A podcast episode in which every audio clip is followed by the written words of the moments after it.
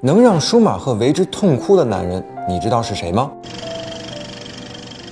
在 F1 的两千年赛季，当舒马赫追平了他的四十一个分站赛冠军时，一向被称为赛车机器的舒马赫，面对媒体镜头竟然失声痛哭。或许是在一九九四年五月一日，舒马赫在圣马力诺伊莫拉赛道的坦姆雷洛弯角近距离亲眼看到了阿尔顿·塞纳以一百四十五英里每小时的时速冲向围墙，医治无效，永远离开了这个世界。本期节目，我们回顾一下塞纳短短十年的 F1 赛车生涯，以致敬这位车迷心目中永远的车神。将时间拨回到一九八四年七月，二十三岁的塞纳参加了威廉姆斯车队在多宁顿公园的测试。测试仅仅进行了二十二圈，就被老威廉姆斯先生叫停了。不是因为塞纳的技术太糟糕，而是他太强了。因为此时他的圈速甚至超过了一九八二年的世界冠军罗斯伯格。可惜的是，在八十年代的 F 一还没有大车队签一个菜鸟车手的先例。即使他第一次驾驶 F 一赛车的表现让老威廉姆斯先生瞠目结舌，好在后者最终利用关系让塞纳加盟了垫底车队托勒曼。在托勒曼车队，塞纳即便驾驶全场最烂的赛车，依然在第一年就令世界为之惊叹，并封为雨神。在一九八四年的摩纳哥站比赛时，下起了瓢泼大雨，拥挤的赛车场加上恶劣的天气，比赛对于赛车的性能要求并不极致，但是对车手的技术提出了最高的要求。塞纳的机会来了，他为观众展示了对雨地驾驶出神入化的理解，驾驶着托勒曼 TG 幺八三 B 赛车，一路从队尾飙升到了第二名，从此一战成名。有了在托勒曼车队的惊艳表现，不再是菜鸟的塞纳也收到了莲花车队的邀请。但八十年代的莲花赛车呢，已经不是七十年代七冠王的水平了，而是一台直线都画龙的赛车。但就这样，塞纳依然依靠个人能力，在三年里拿了六个分站赛冠军，让莲花的黑金涂装成为了 F1 历史上的一段佳话。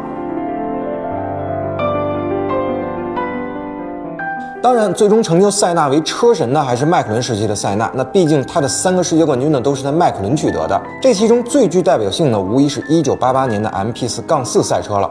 全年的十六场大奖赛中呢，十五个杆位，十次最快圈速，和在总计一千零三十一圈的比赛中领跑一千零三圈，并最终获得十五次胜利。这其中，塞纳夺得八个分站赛冠军和本年度的车手总冠军。而要说展现塞纳赛车天赋极限的，无疑是当年的摩纳哥站。开着相同的赛车，在排位赛竟然比已经是两届世界冠军的队友普鲁斯特快了一点四秒，这不可能！我已经推到了人类的极限。普罗斯特曾经目瞪口呆地这样说过。而一战封神的塞纳却说：“我突然发现，我不再是有意识的开车，整条赛道对我来说就是一条隧道。”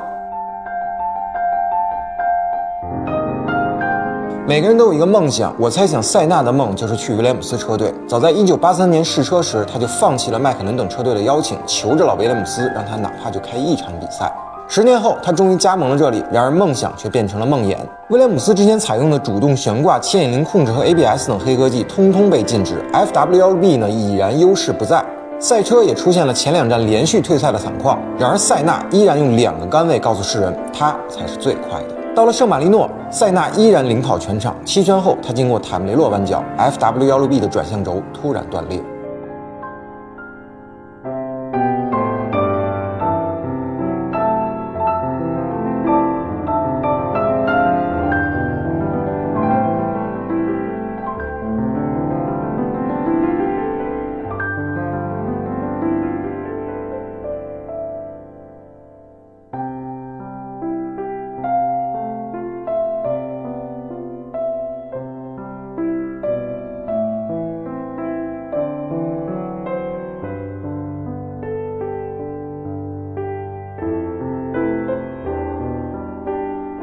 塞纳再没有机会从噩梦中醒来，但却让世人从梦中惊醒。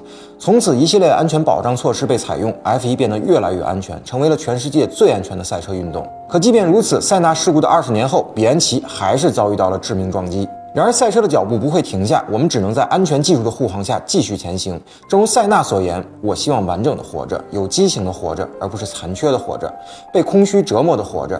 如果赛车让死亡降临，那么我宁愿它突如其来。”